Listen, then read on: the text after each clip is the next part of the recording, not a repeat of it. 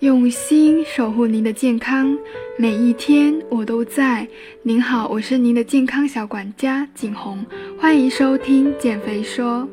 如果你喜欢减肥说分享的每一次内容，记得订阅关注哦。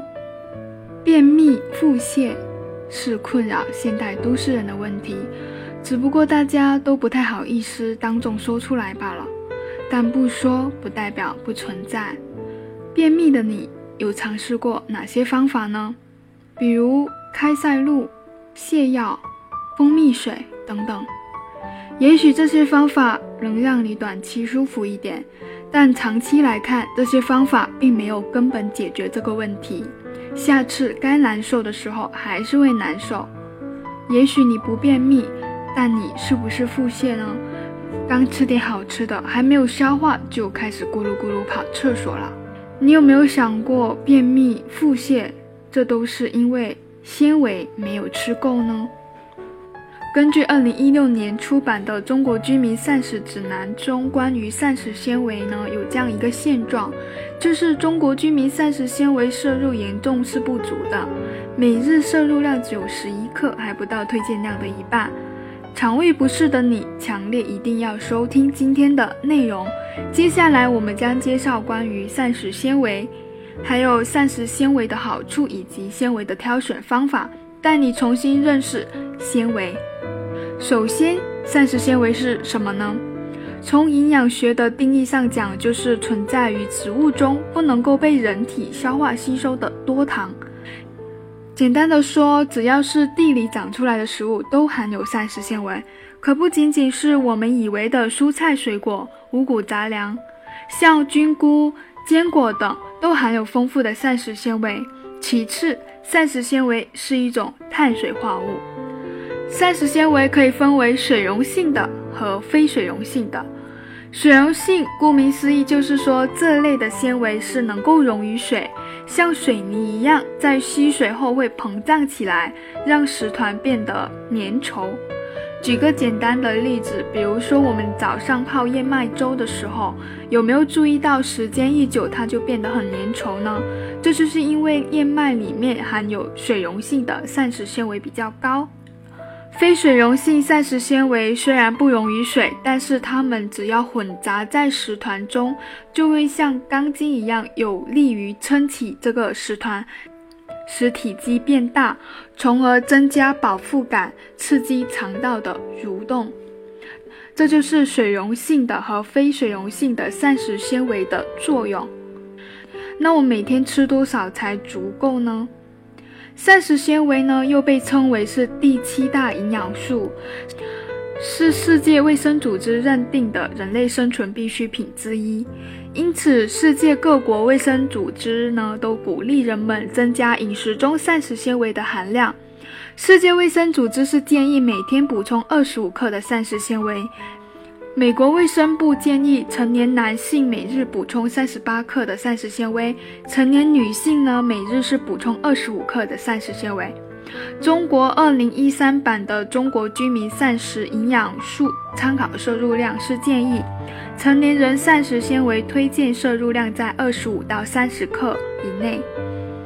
当然了，这些数字的差异主要是根据体型和人种差异造成的。如果你很魁梧，那你可以适当多吃一点。用任何一种标准计算，中国人平均每天十一克的膳食纤维摄入量都与推荐值相差甚远。那么，为什么我们要补充膳食纤维呢？膳食纤维对我们人体有什么好处呢？为什么世界各国不约而同都将纤维列为重要的营养素呢？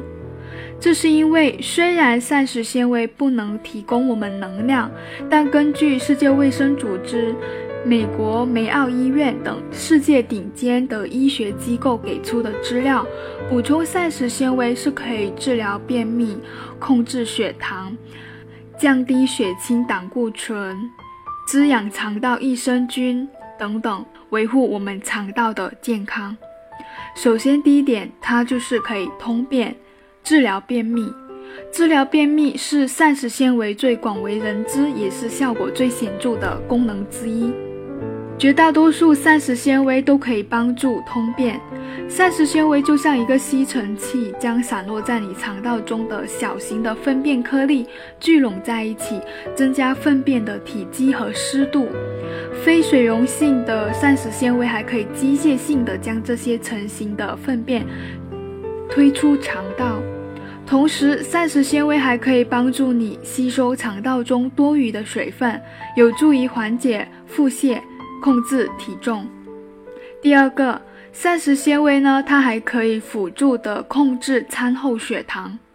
像洋车前止咳粉和低聚甘露糖等纤维，在我们的肠胃中遇水呢，会形成粘性极强的胶状物质。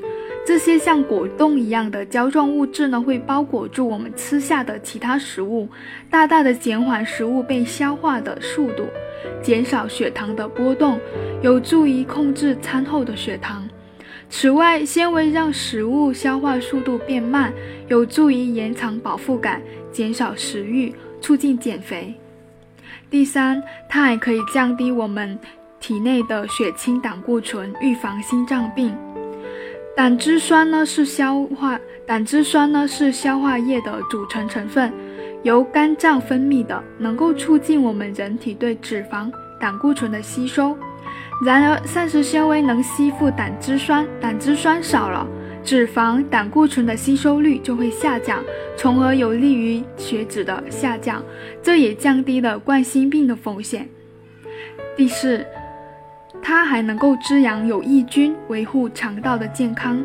我们的肠道里总共有五百余种，高达一百万亿个细菌。这些细菌绝大多数都是对人体有好处的益生菌，保护人体健康。但也有少数让我们肠道不健康的坏菌，比如大肠杆菌。好菌和坏菌会在我们体内相互竞争，形形成菌群平衡。低聚糖菊粉等膳食纤维可以作为好菌群的食物。帮助挤压坏菌的生存空间。这些善维也就是常说的益生元。当然了，并不是所有的膳食纤维都是益生元。肠道菌群在吃下膳食纤维的过程中，还会释放出具有消炎作用的短链脂肪酸，比如丁酸。丁酸呢是能够改善肠道的炎症，减少结肠癌等肠道疾病的发病几率。说了这么多的优点，那我们应该怎么补充膳食纤维呢？呃，就像补充蛋白质和维生素等营养素一样，补充膳食纤维最好的方法也是吃天然食物，例如豆子、蔬菜、坚果、水果、粗粮等食物是膳食纤维的主要来源。多吃这些天然食物可以补充日常所需的膳食纤维。根据美国农业部统计的数据，常见的高纤维食物有像西兰花、菠菜、菜花、白菜、茄子等，每一百克中膳食纤维含量都可以达到三点五克。而我们常认为富含膳食纤维的芹菜，每一百克中仅含一点六克。看到这里，是不是已经发现粗粮和豆子的膳食纤维是比较高的？但是粗粮和豆子碳水太高，对于减肥人群来说是要控制量，不能够多吃的。而且粗粮含有容易引发食物不耐受的麸质，豆类呢含有会抑制矿物质吸收的磷激素和反营养素。同时，多吃豆类还会引发胃胀气、胃肠不适。所以，正在执行低碳水饮食减肥的朋友，还是应该少吃粗粮，多吃蔬菜、坚果来补充膳食纤维。比如杏仁、牛油果、黑巧、树莓等，都属于低碳水高纤维的健康食品。如果平时没有吃上面几种食物的习惯，只想吃蔬菜来补充足够的膳食纤维，那么每天至少要吃八百克的膳食纤维。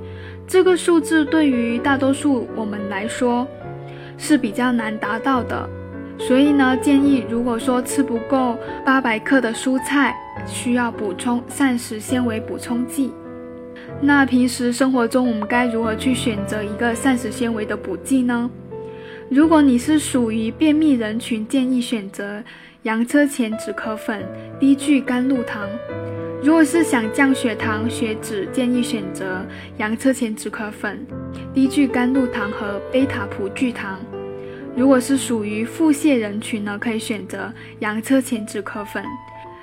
想要改善肠道健康，建议选择瓜尔胶、低聚甘露糖、菊粉和贝塔葡聚糖。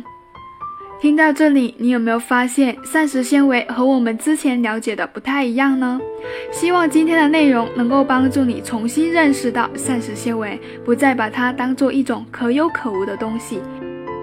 同时，我也希望你能够像关注蛋白质、碳水摄入量那样，留意自己每天膳食纤维是否是否摄入足够。如果你每天可以吃到大量的天然蔬菜，那请多吃文章中推荐的高纤蔬菜，像西兰花、菠菜、菜花、白菜、茄子等等。如果说平时没有条件，也没有时间，或者不爱吃蔬菜，也建议在摄入食物前呢，能够仔细的阅读成分表，去购买适合你的膳食纤维补剂。希望大家都能够拥有一个很健康的肠道。今天的内容就分享到这里，我是您的健康小管家景红，下期见。